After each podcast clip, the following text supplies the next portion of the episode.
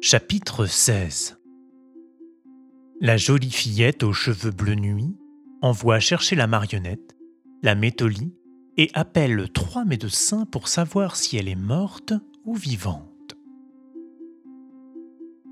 Alors que le pauvre Pinocchio, pendu à une branche du grand chêne par les brigands, semblait plus mort que vif, la jolie fillette aux cheveux bleus nuit se mit de nouveau à sa fenêtre. En voyant ce malheureux suspendu par le cou que le vent du nord faisait danser au bout de sa corde, elle fut prise de pitié et frappa dans ses mains trois fois. On entendit alors un grand bruissement d'ailes, battant l'air avec fougue, et un faucon de belle taille vint se poser sur le rebord de la fenêtre. Quels sont les ordres de ma gracieuse fée? Demanda le faucon en inclinant respectueusement son bec. Il faut savoir que la fillette aux cheveux bleus était en fait une fée, vivant dans ce bois depuis plus de mille ans. Tu vois cette marionnette pendue à une branche du grand chêne? dit la fée. Je la vois. Alors vole immédiatement jusqu'à elle, serre-toi de ton solide bec pour défaire le nœud qui la retient en l'air, et couche-la délicatement sur l'herbe, au pied du chêne. Le faucon s'envola. Deux minutes plus tard, il était de retour. Vos ordres ont été exécutés. Et comment l'as-tu trouvée? Est-elle morte ou vivante? À première vue, la marionnette paraissait sans vie, mais elle ne devait pas être tout à fait morte, car, alors que je brisais le nœud coulant lui en serrant le cou, je l'ai entendu pousser un soupir et murmurer Maintenant je me sens mieux. La fée frappa dans ses mains deux fois. Et cette fois apparut un magnifique caniche qui marchait droit sur ses deux pattes de derrière, comme s'il était un humain. Le caniche était habillé comme un cocher, ayant revêtu sa livrée de gala. Il portait une coiffe à trois pointes bordées d'or, une perruque blanche dont les boucles lui tombaient sur les épaules, une veste couleur chocolat avec des boutons qui brillaient, et deux grandes poches pour y mettre les os que lui donnait sa patronne. Un pantalon court en velours rouge vif, des bas de soie, des souliers découpés, et dans le dos une sorte de fourreau en satin bleu pour y abriter sa queue quand le temps tournait à la pluie. Allez, Médor, du courage, lui dit la fée. Fais atteler tout de suite le plus beau carrosse de mon écurie et dirige-toi vers le bois. Arrivé sous le grand chêne, tu trouveras une marionnette à moitié morte étendue sur l'herbe. Prends-la délicatement, pose-la en faisant très attention sur les coussins du carrosse et amène-la moi. Tu as compris? Le caniche, pour montrer qu'il avait bien compris, remua le fourreau de satin qu'il avait dans le dos et détala comme un cheval. Peu de temps après, on vit sortir de l'écurie un joli petit carrosse bleu ciel, entièrement capitonné de plumes de canari, et, à l'intérieur, matelassé avec de la crème fouettée et des biscuits à la cuillère. Le carrosse était tiré par un attelage de deux cents petites souris blanches. Assis sur le siège du cocher, le caniche faisait claquer son fouet tel un postillon ayant peur d'être en retard. Il ne s'était pas écoulé un quart d'heure que le carrosse revenait.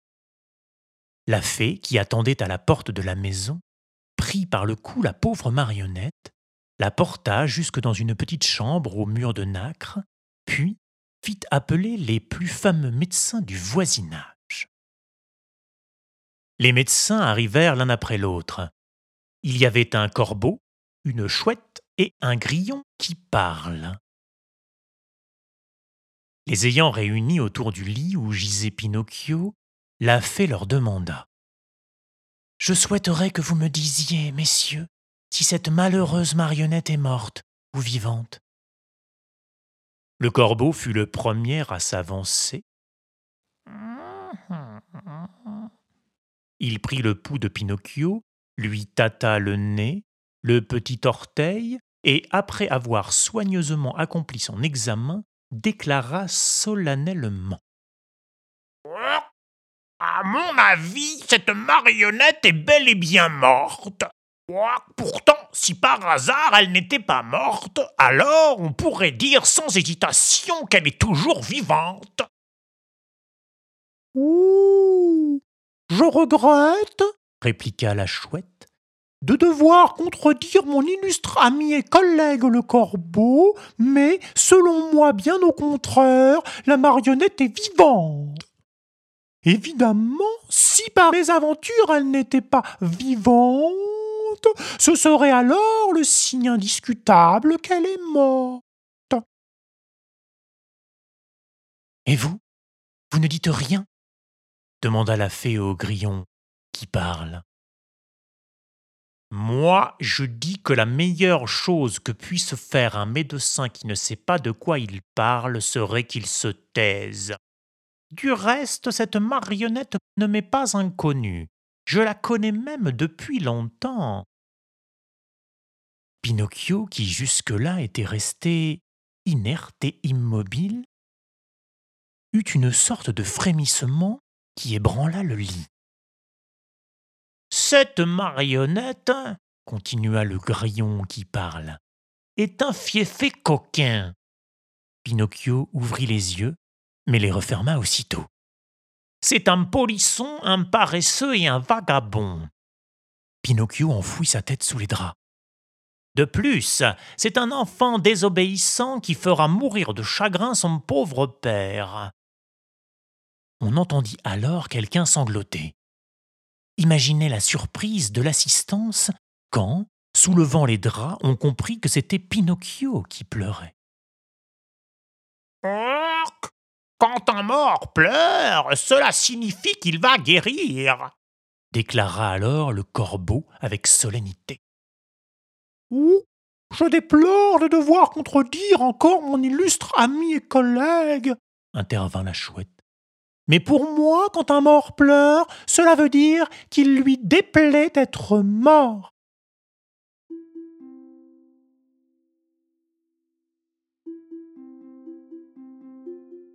Chapitre 17 Pinocchio accepte le sucre, mais refuse le purgatif. Mais quand les croque-morts viennent le chercher, il prend le médicament, puis il ment et son nez s'allonge.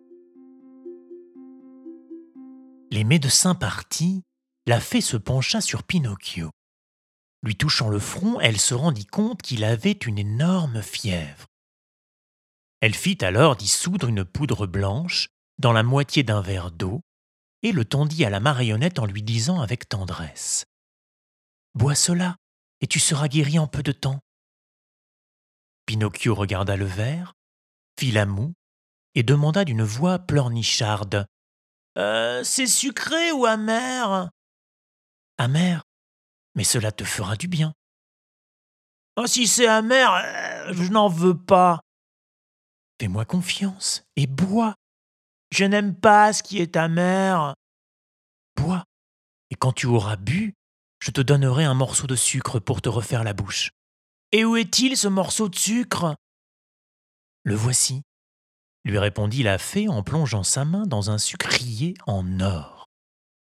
Oh, euh, je veux d'abord le sucre, et après je boirai cette chose amère. Tu me le promets? Oui. La fée lui donna le morceau de sucre. Pinocchio le croqua et l'avala en un clin d'œil, puis déclara en se léchant les lèvres. Ah. Si le sucre pouvait être un médicament, je me soignerais tous les jours. Maintenant, tiens ta promesse et bois un peu de cette eau qui va te remettre d'aplomb. Pinocchio s'empara du verre, à contre-coeur, y fourra son nez, l'approcha de sa bouche, le renifla de nouveau et, finalement, annonça C'est trop amer Trop amer, je ne pourrais pas boire ça Mais comment peux-tu le savoir puisque tu n'y as même pas goûté? Euh. L'imagine. Je l'ai senti à l'odeur. Je veux encore du sucre. Après, je boirai.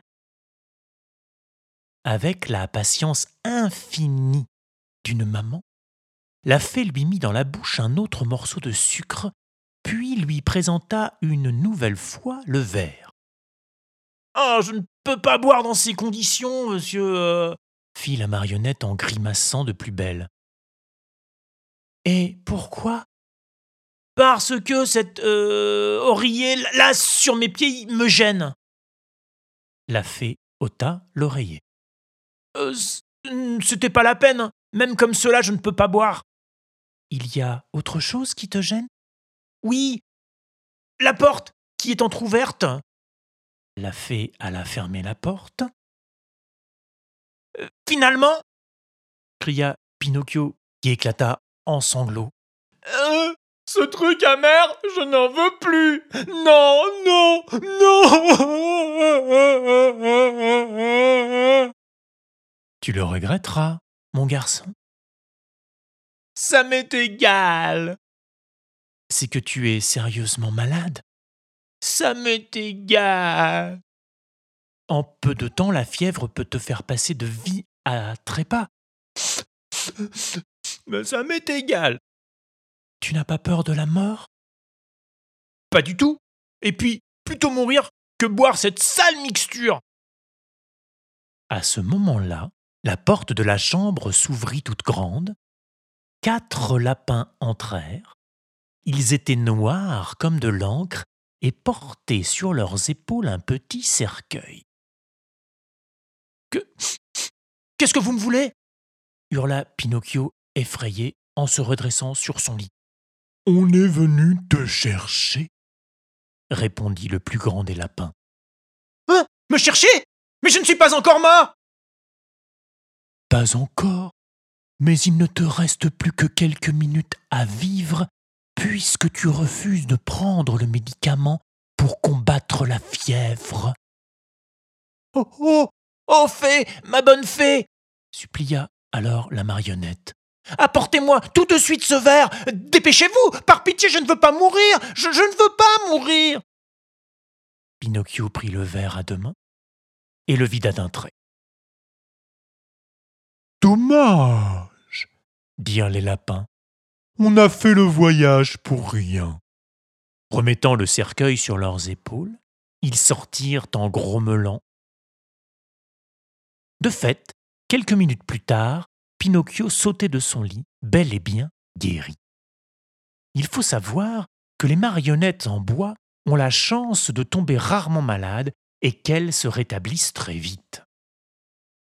Le voyant courir et s'ébattre à travers la pièce, vif et joyeux comme un petit chiot, la fée lui fit remarquer. Donc, le médicament t'a vraiment fait du bien?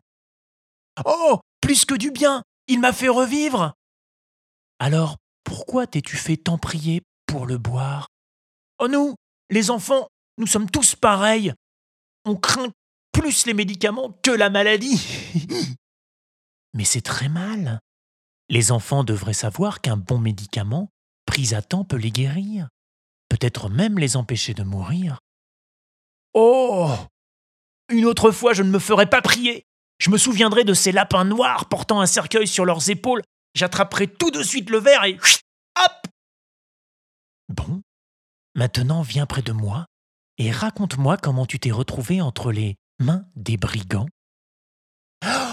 Voilà Le montreur de marionnettes, Manchefeu, m'avait donné quelques pièces d'or en me disant Tiens, porte-les à ton papa. Mais moi, j'ai rencontré en chemin deux personnes très bien, un renard et un chat, qui m'ont proposé de transformer ces pièces en mille, même en deux mille. Alors, ils m'ont dit Viens avec nous, on t'emmènera au champ des miracles. Et j'ai répondu D'accord. Alors, ils ont dit Arrêtons-nous à l'auberge des crevisses rouges, nous en repartirons après minuit. Mais quand je me suis réveillé, ils étaient déjà partis. Alors, je me suis mis à marcher dans la nuit, une nuit complètement noire. Et là, je suis tombé sur deux bandits, cachés dans des sacs en charbon.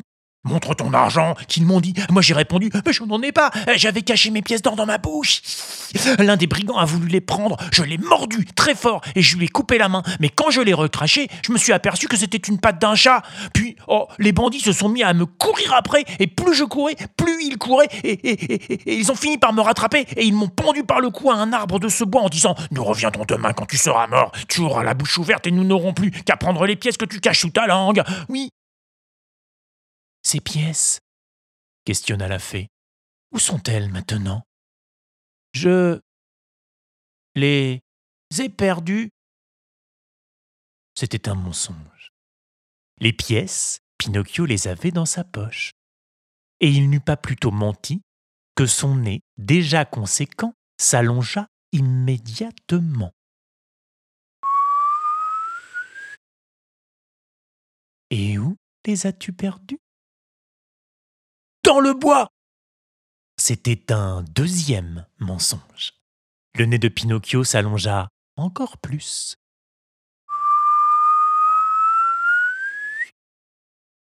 Mais si tu les as perdus dans le bois, on va les chercher et on les retrouvera. Tout ce qui se perd dans ce bois se retrouve toujours. Ah oui Ah non Maintenant je me rappelle répliqua la marionnette qui s'embrouillait. Euh, les quatre pièces d'or, je ne les ai pas perdues. Non, non, non, non, non, je n'ai pas fait attention. Je les ai avalées avec votre médicament.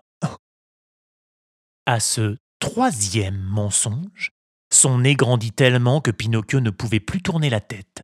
S'il la tournait d'un côté, le nez rencontrait le lit ou les vitres de la fenêtre.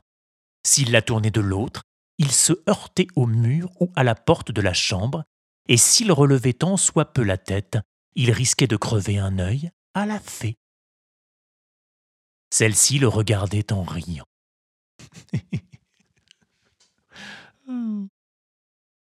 Et pourquoi riez-vous? sentit la marionnette, soucieuse et confuse à cause de ce nez qui n'arrêtait pas de croître. Je ris de tes mensonges. Mais comment savez-vous que j'ai menti? Mon garçon, les mensonges se repèrent tout de suite. Il y a ceux qui ont les jambes courtes et ceux qui ont le nez long. À l'évidence, tes mensonges à toi font partie de la deuxième catégorie.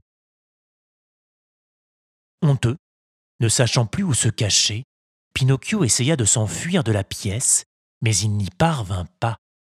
Son nez était désormais si grand qu'il ne pouvait plus passer par la porte.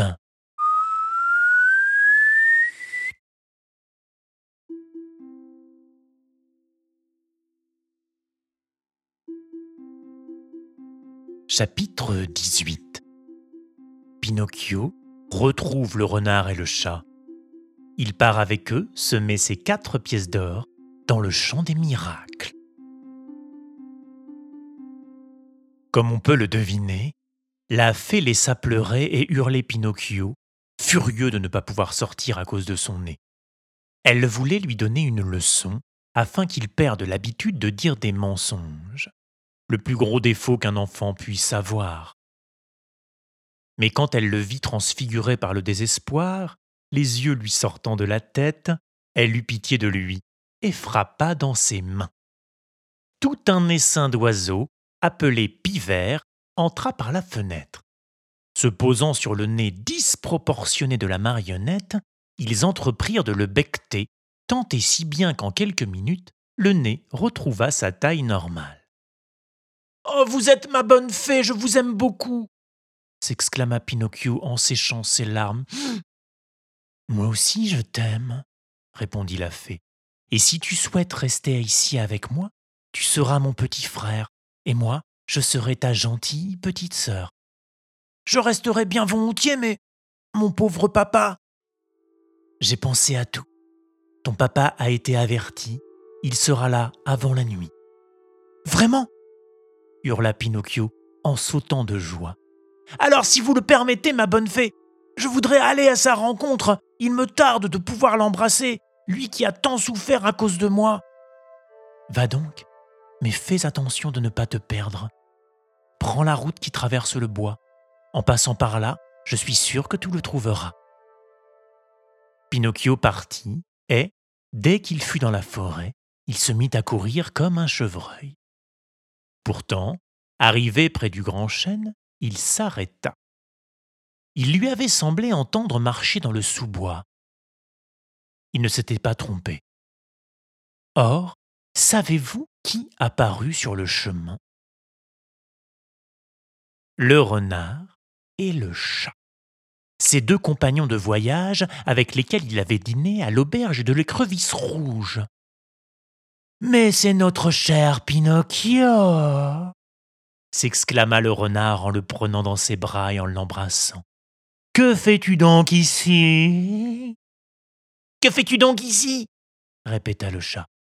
Oh, c'est une longue histoire, leur répondit la marionnette, que je vous raconterai quand j'aurai le temps. Sachez pourtant que l'autre nuit, quand vous m'avez laissé tout seul à l'auberge, je suis tombé sur des brigands. Des brigands? Pauvre ami Et que voulaient-ils, ces brigands? Me voler mes pièces d'or Oh, les infâmes glapit le renard. Les infâmes répéta le chat. Je me suis sauvé, mais ils m'ont suivi, et après m'avoir rattrapé, ils m'ont pendu à une branche de ce chêne-là. Pinocchio montra le grand chêne. Oh C'est vraiment terrible gémit le renard. Dans quel monde sommes-nous donc condamnés à vivre? Et quel refuge pouvons-nous trouver, nous, les honnêtes gens? Alors qu'il devisait ainsi, Pinocchio remarqua que le chat boitait de sa patte avant droite, car il n'avait plus ni ongles, ni coussinet. Il lui demanda Qu'est-il arrivé à ta patte? Le chat voulut répondre, mais il ne savait que dire. Alors le renard intervint. Oh, mon ami est trop modeste, c'est pourquoi il ne répond pas. Je parlerai pour lui. Apprends donc que nous avons croisé sur le chemin, il y a une heure, un vieux loup à demi-mort de faim qui nous demanda l'aumône. Et comme nous n'avions même pas une arête de poisson à lui donner, qu'a fait notre ami qui a vraiment un cœur d'or Il s'est sectionné une patte de devant et l'a jetée à cette pauvre bête afin qu'elle cesse de jeûner et qu'elle puisse manger.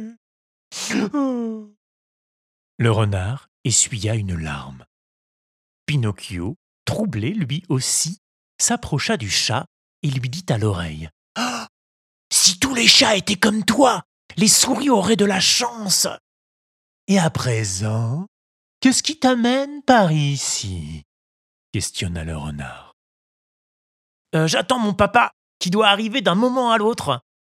Et tes pièces?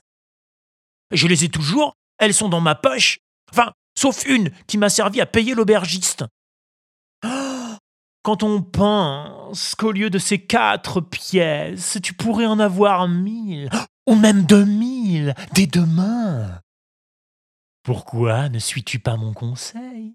Pourquoi ne vas-tu pas les semer dans le champ des miracles? Bah aujourd'hui c'est impossible, j'irai un autre jour. Un autre jour? Oh, ce sera trop tard. Pourquoi? Parce que le champ a été acheté par un grand seigneur, et que, à partir de demain, il sera interdit à tout le monde d'y semer de l'argent. On est loin du champ des miracles? s'enquit alors Pinocchio. À peine deux kilomètres. Veux-tu venir avec nous?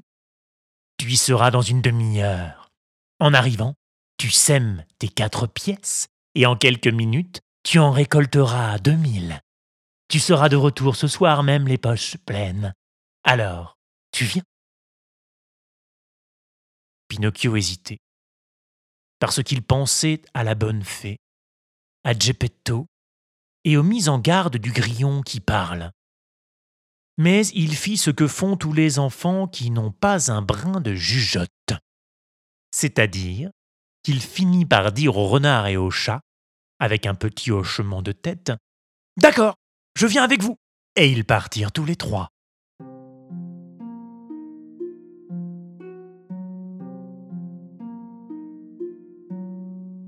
Après une bonne demi-journée de marche, ils arrivèrent dans une ville appelée Atrapnigo.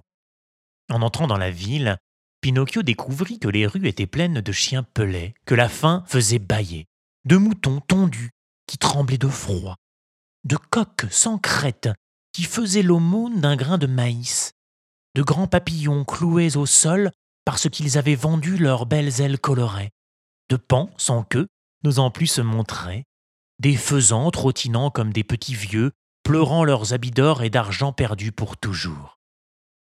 Parfois, un magnifique carrosse, transportant un renard, une pie voleuse ou un gros oiseau de proie, passait au milieu de cette foule de mendiants et de pauvres. Bah, et le chant des miracles Où est-il donc? questionna Pinocchio. C'est tout près d'ici.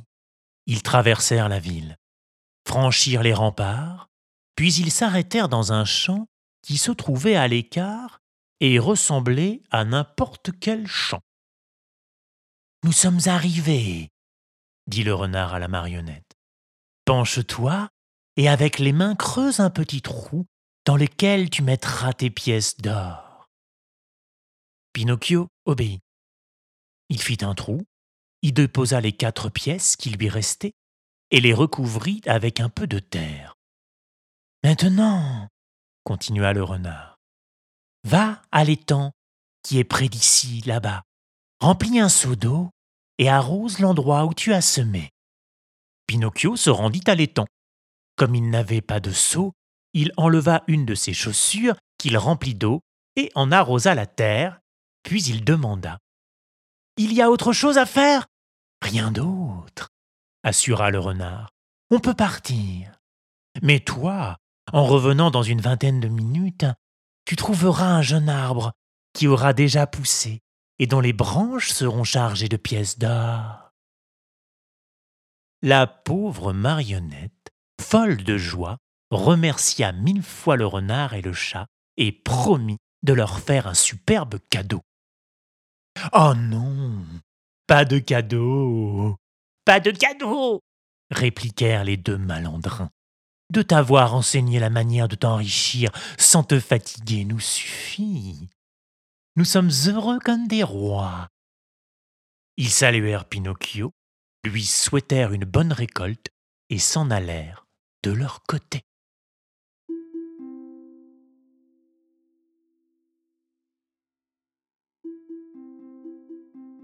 Chapitre 19 Non seulement Pinocchio se fait voler ses pièces d'or, mais il écope en plus de quatre mois de prison. La marionnette, revenue en ville, compta les minutes une à une. Quand il lui parut que c'était l'heure, il reprit sans tarder le chemin du champ des miracles. Il pressait le pas, et son cœur battait à tout rompre. On aurait dit une grosse horloge de salon faisant tac tac, tac tac, tac tac. Tout en marchant, il pensait. Si sur l'arbre, au lieu de mille pièces, j'en trouvais deux mille, ou même cinq mille, et si j'en trouvais cent mille Oh, quel grand monsieur je deviendrais Je pourrais avoir un grand palais, plein de petits chevaux de bois avec leurs écuries pour m'amuser, une cave remplie de liqueurs, un magasin entier de fruits confits, de tartes, de brioches, de gâteaux aux amandes et de cornets à la crème. Il rêva ainsi jusqu'au moment où le champ fut en vue. Là, il s'arrêta et regarda. Peut-être pouvait-il déjà apercevoir son arbre chargé de pièces d'or Mais il ne vit rien. Il s'approcha d'une centaine de pas. Toujours rien. Entrant dans le champ des miracles, il se dirigea vers le trou où il avait enterré ses pièces. Rien. Il n'y avait rien. Pensif, il sortit une main de sa poche et se gratta longuement la tête, oublieux des bonnes manières. C'est alors qu'un grand rire se fit entendre. Levant la tête, il vit un perroquet qui se lissait les quelques plumes qui lui restaient.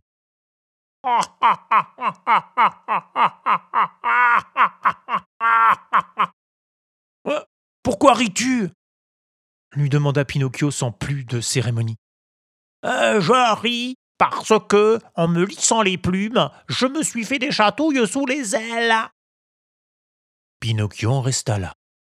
Il se dirigea vers l'étang, remplit d'eau l'une de ses chaussures et revint arroser l'endroit où il avait semé ses pièces d'or. Mais un autre rire, encore plus impertinent que le premier, résonna dans l'espace silencieux du champ isolé.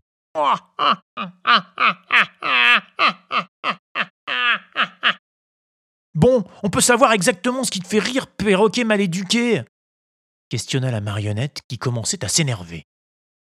Je ris de tous ces nigauds prêts à faire n'importe quelle bêtise et qui se font avoir par plus malin qu'eux. De qui tu parles? De moi? Mais oui, je parle de toi, mon pauvre Pinocchio, qui est assez simplé pour croire que l'on sème et que l'on récolte l'argent dans les champs comme on fait pousser des haricots ou des citrouilles. Moi aussi, il m'est arrivé d'y croire, et aujourd'hui, crois-moi, je le regrette. Aujourd'hui, mais c'est un peu tard. Je sais que pour amasser honnêtement un peu d'argent, il faut d'abord savoir le gagner, soit en travaillant de ses mains, soit en faisant fonctionner son cerveau. Je ne te comprends pas, répliqua la marionnette, qui commençait cependant à avoir peur. Attends, je vais être plus clair, enchérit le perroquet. Sache donc que pendant que tu étais en ville, le renard et le chat sont revenus qu'ils ont déterré tes pièces d'or et qu'ils se sont sauvés avec, filant comme le vent. Celui qui réussira à les retrouver sera un champion. Muet, ne voulant pas croire à ce que lui disait le perroquet, Pinocchio s'acharna à creuser avec ses ongles, là où il venait d'arroser la terre. Il creusa, creusa, creusa tellement qu'il réussit à faire un trou si profond qu'on aurait pu y faire entrer une meule de paille. Mais des pièces Point. Elles n'y étaient plus.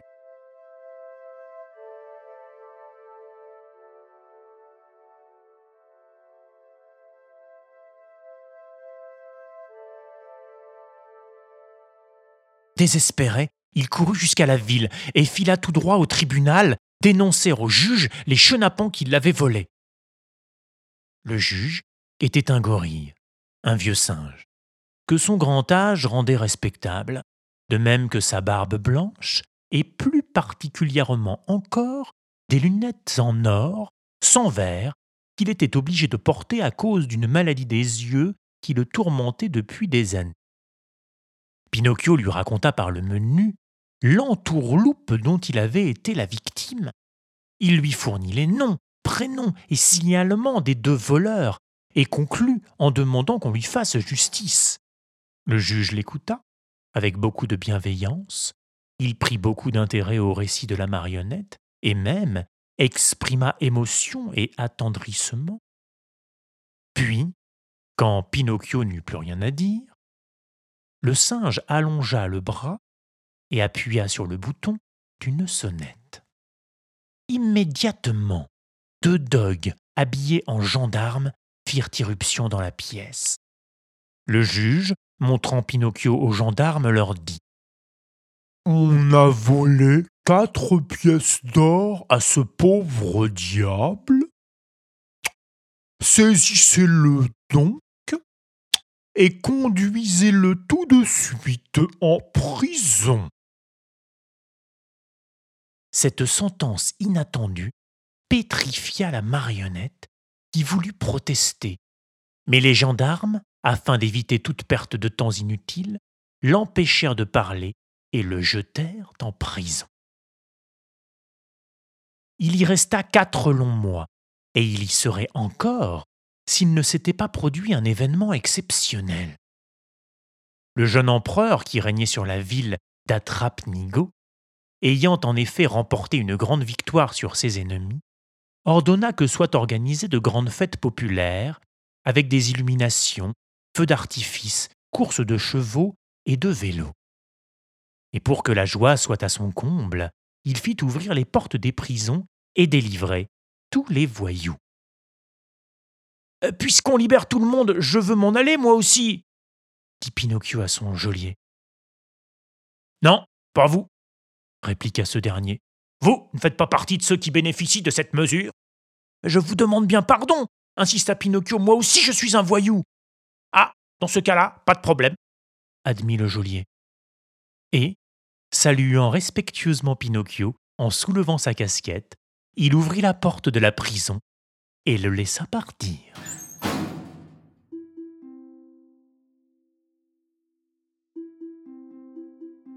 Chapitre 20 À sa sortie de prison, Pinocchio se remet en route pour aller chez la fée, mais un horrible serpent lui barre le chemin et il tombe dans un piège. La joie de Pinocchio quand il se retrouva libre est indescriptible. Sans demander son reste, il quitta la ville et reprit la route conduisant chez la fée. Le temps étant à la pluie, le chemin était devenu un vrai bourbier dans lequel on s'enfonçait jusqu'à mi-jambe. Mais il ne s'en rendait même pas compte. Ne pensant qu'au plaisir de revoir son papa et sa petite sœur à la chevelure bleue, il courait, comme un lévrier, en faisant gicler la boue jusqu'à son bonnet. Tout en courant, il se disait Dans quel pétrin je me suis fourré Mais je ne l'ai pas volé. Je ne suis qu'un pantin têtu et susceptible qui veut tout faire comme il l'entend, sans suivre les conseils de ceux qui m'aiment et qui ont mille fois plus d'expérience que moi. Mais dès à présent, je prends la résolution de changer de vie et de devenir un garçon comme il faut et un enfant obéissant.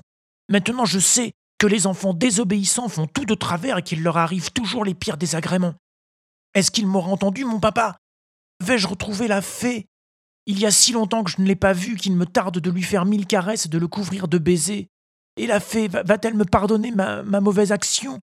Quand je pense qu'elle s'est si bien occupée de moi en me prodiguant des soins et en me donnant toute son affection, si je suis encore vivant aujourd'hui, c'est bien grâce à elle.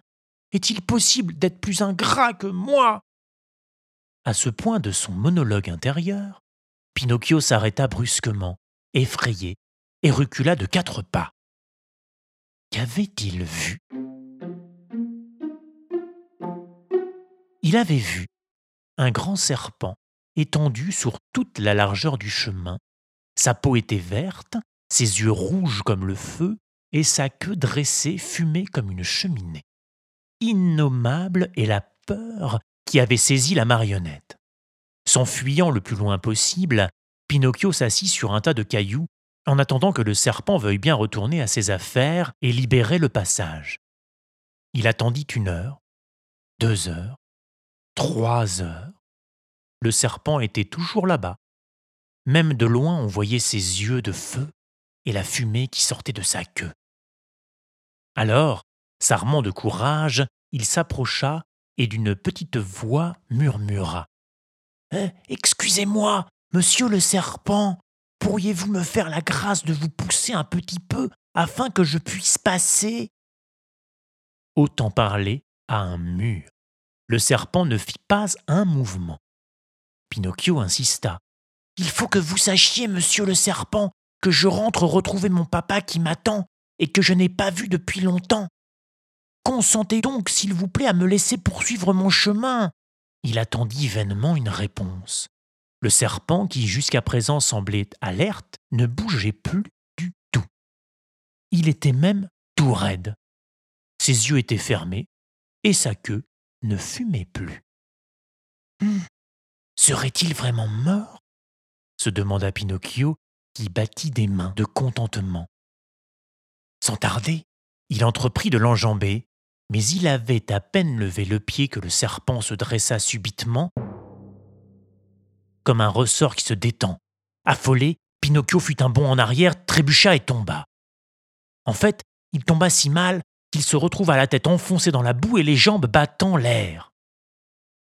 En voyant cette marionnette à l'envers qui gigotait avec une frénésie incroyable le serpent fut pris d'un fou rire irrépressible qui finit par lui faire éclater une veine de la poitrine.